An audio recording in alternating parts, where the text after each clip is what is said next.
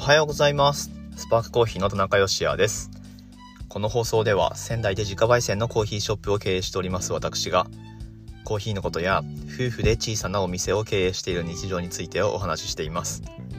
文字通り仙台のコーヒー焙煎所から毎朝10分から15分程度で配信している番組です。はい本日は7月の14日水曜日でございます。スパークコーヒーは定休日をいただいております。オンラインストアの方はもちろんいつでも受注可能です。お中元向けのギフト商材なんかもご用意しておりますので、いつもね、この放送の詳細欄のところにオンラインストアへのリンクを貼っておりますので、ぜひね、そちらアクセスして、この放送で喋ってる人のコーヒーどんなのかなっていう気になる方はぜひアクセスしてみてください。はい、あのー、ポッドキャストね、聞いてくださってる方でオーダーしてくださる方ってちょこちょこいるのですごくありがたいなと思います。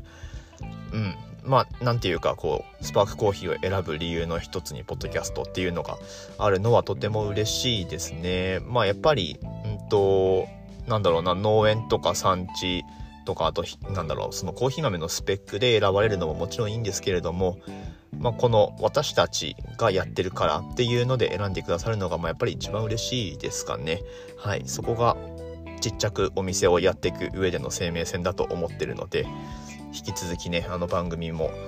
面白い内容にしていこうと思いますのでフォローしていただいて楽しんでいただければなと思います。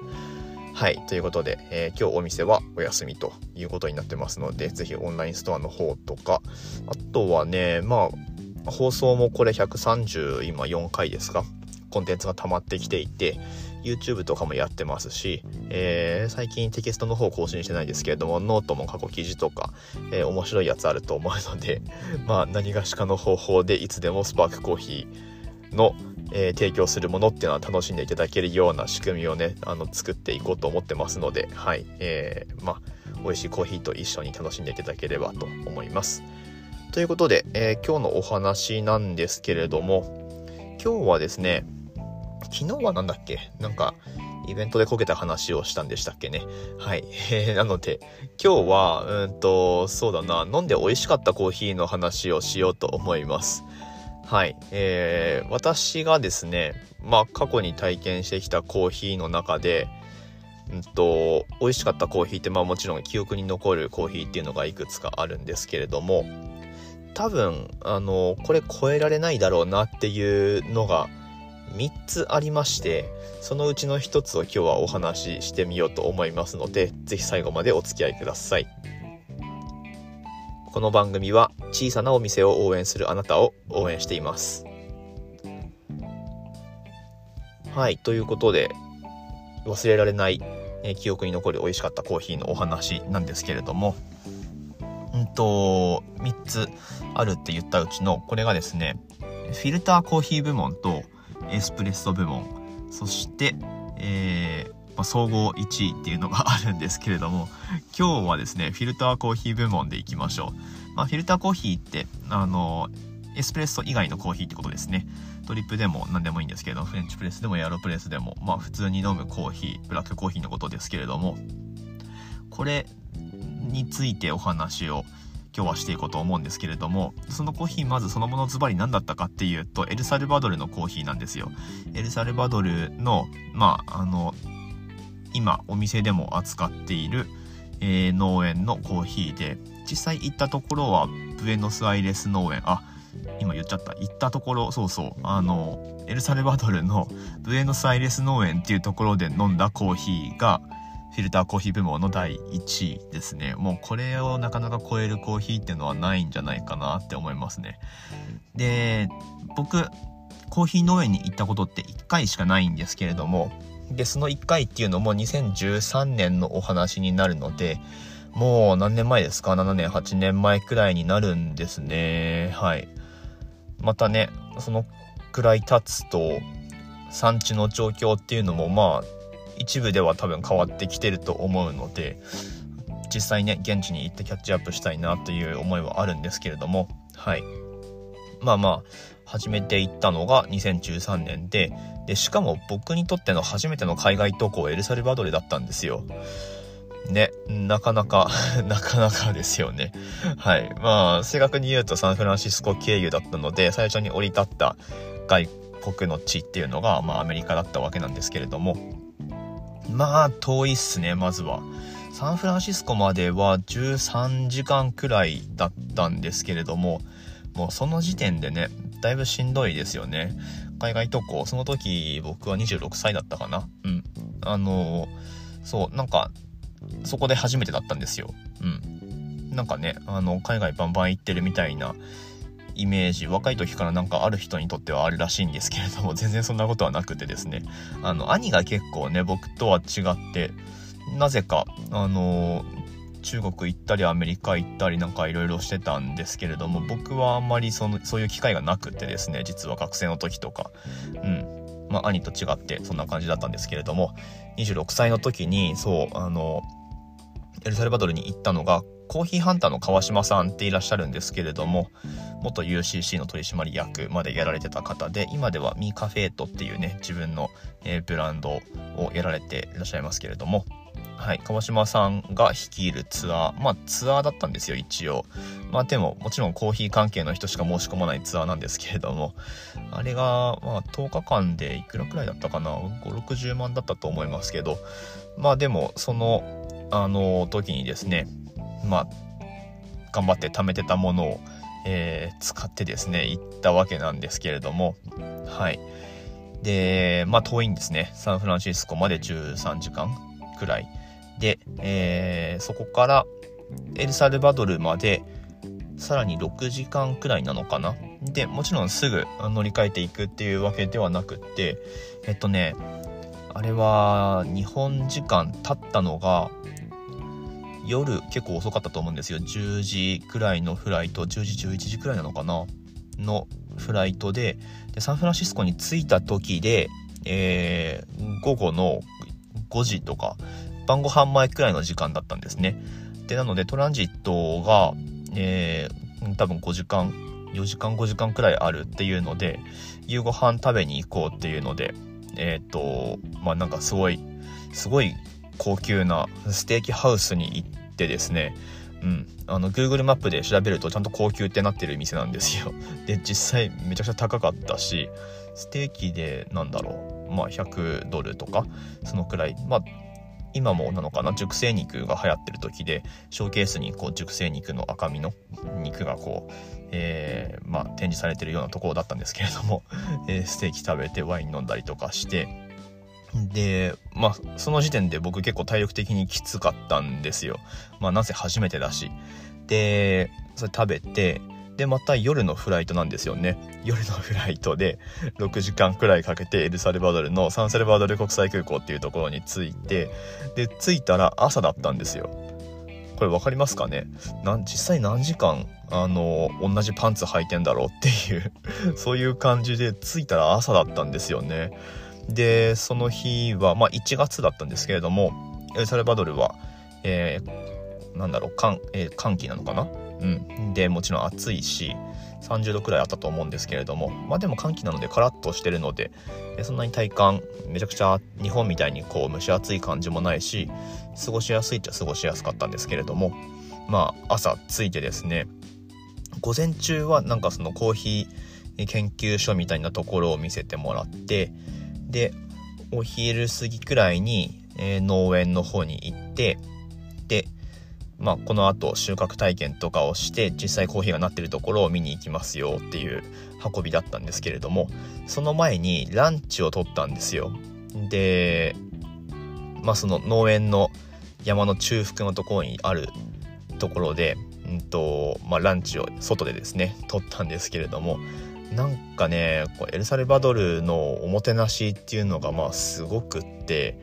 うん。まずその料理の盛りがいいし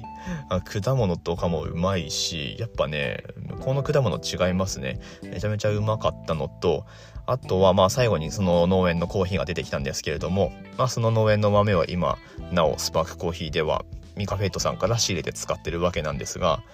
でまあ一番美味しかったコーヒーってまあそのランチの時に飲んだコーヒーなんですよ。フレンチプレスで出されたコーヒーでおそらく。うん。で僕らが収穫体験したブルボンエリテっていう品種があるんですけれどもまあそんなに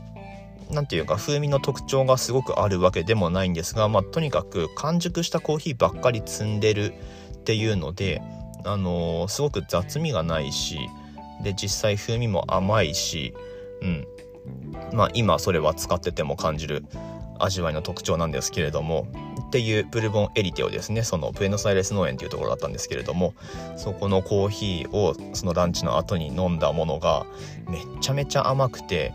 うん、もう本当あれを超える甘さのコーヒーって僕は多分未だに出会ってないですね。でまずシチュエーションがねあのずるすぎるんでその初めて行ったコーヒー農園で出されたこれから収穫するよっていうの、えーと、コーヒーでうんとまあ美味しくないわけないんですよね。もうシチュエーション的には最高なので多分ねもう一回畑行かないとはあの感動を超えることっていうのはできないですね。うんでその後収穫体験に行ってでその美味しさの秘訣っていうのをこうまざまざと見せつけられるわけなんですけれども本当にあの赤黒く熟したコーヒーばっかり選んで、えー、より分けてしっかり収穫してるんですよね。まあこれは美味しいわけだよねっていうその川島さんの、まあ、Facebook の事前の発信とかあとは川島さんがあのコーヒーの生成方法についての DVD っていうのを出されてるんですよ実は。でそれで見て予習していったんですけれどもそこの DVD に収録されてる農園の風景っていうのが、まあ、大概はそのエルサルバドルのブエノサイレス農園の風景だったんですね。でなので見学に行って、まあ、僕はその答え合わせをしてるような感覚になったんですけれどもまあやっぱりその行く行かないのその01の差は大きいですね。コーヒー農園を見てくるっていう、うんまあ、できるんであればその体験はした方が、えー、いいのかなっていう。一度は行った方がいいのかなっていうのが感想としてありますけれどもまあまあそんなこんなで、えー、それ以降その時飲んだコーヒーブラックコーヒーを飲んだ後の感動に勝るコーヒーっていうのはまあ未だかつて出会ってないですねはいえーっていうのがフィルターコーヒー部門の第1位のコーヒーでございました。まあ同じ農園のコーヒーっていうのは実際うちのお店でも出してましてそれで、うんと、ちょっと細かい話をすると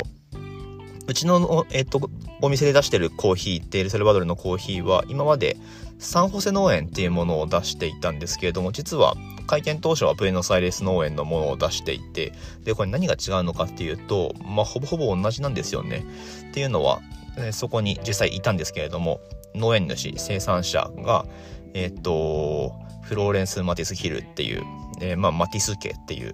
一族がやってるんですけれどもまあ、ってことは生産者が同じでちょっとエリアが違うだけっていうで品種はブルボンエリテっていうものなんですけれどもなのでサンホセ農園だったとしてもまあ行ったところのコーヒーですっていうふうに言ってま差し支えないでしょうということで、えー、ミカフェと側からも言われてるんですけれどもはいまあそんなコーヒーをスパークコーヒーでも扱っておりますと。今年は、えっと、いつもねそのサンホセかブエノスアイレスかって何で分けるかっていうと品質で分けるんですね。でミカフェイト側のその品質基準でブエノスアイレスはちょっとここ近年あんまり良くなかったようなんですけれども、まあ、どうやら、えっと、最新のクロップではブエノスアイレスの方も、えっと、使える品質のものだっていうことで実際今うちのお店に入ってるのもブエノスアイレスに切り替わりつつあるところですね。はいっていうものをうちのお店でも同じものは一応出してますのでまあねその農園に行った時の感動っていうのを再現することはもちろん不可能なんですけれども味わいで言ったらまあえっとその当時のままというかむしろもうちょっとアップデートされてで焙煎も僕がやってるので明らかに美味しいものを今お店では飲めてるはずなんですけれどもまあやっぱりその当時のねシチュエーションにかなうものはないんですがはい。単純にその美味しいエルサルバドルのコーヒーっていうことであればスパークコーヒーに来れば飲めますのでぜひぜひね気になった方は試してみてください。ちなみにこのエルサルバドルのコーヒーミカフェードとの取り決めでオンラインストアに載せることができないんですよね。そのまあ川島義明さんのブランドっていうのが多分コーヒーハンターのねブランドっていうのがあると思うんですけれども。なのでオンライン販売はできないんですが店頭売りとかあとは今ですね東京の方でも出していただいているお店がありましてでそれが自由が丘のアルファベータコーヒークラブさん。こちらにコーヒー豆えっと、今月限定でってことで一応おろしてましてエルサルバドルのこの今ご紹介したコーヒーを出してもらってますのでえっとリンク貼れるかな？もしかすると詳細のとこにリンク詳細貼ってる貼りましょう。うん。ってことで、えー、チェックできるようにしますので、えー、もし東京にお住まいの方でおそんなコーヒーがあるのかっていうことで気になる方は是非行ってみてください。はい。ということで、えー、本編終わっていきます。ここからコメント返しのコーナーですね。ちょっと本編長くなったな。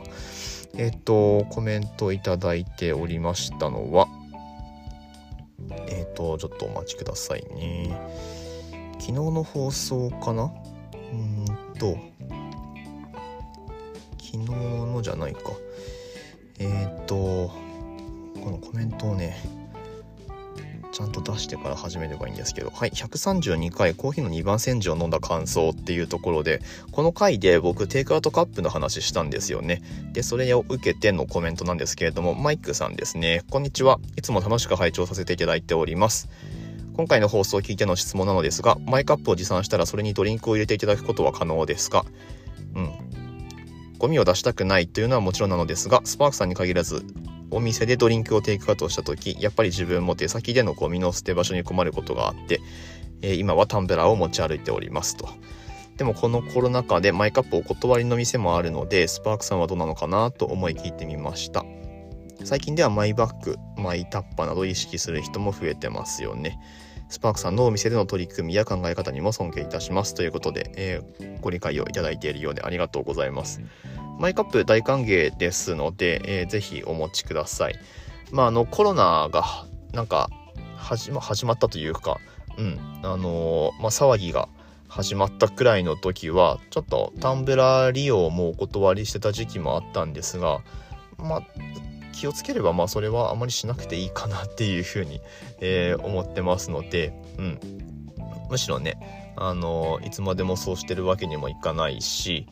うん。まあ、環境のことも考えてやるべきだなと思ってるので、はい、マイカップタンブラーお持ちいただくの大歓迎でございます。はい。アイスドリンクとかの場合は特にねいいんじゃないですかね。ステンレスのタンブラーとかお持ちの方は冷たさが保たれるし、うん、いいんじゃないかなと思います。ホットドリンクの場合にそうそうあのこれねバリスタ側のお話ですけれどもお持ちいただくタンブラーのサイズがね皆さんそれぞれ違うのでラテ系を作る時に特にちょっと苦労したりするんですけれどもまあまあもちろんラテアートってできないのでそこは諦めるんですがうんまあちょっとその辺は、えー、パリスタの腕の見せ所なのかなというふうに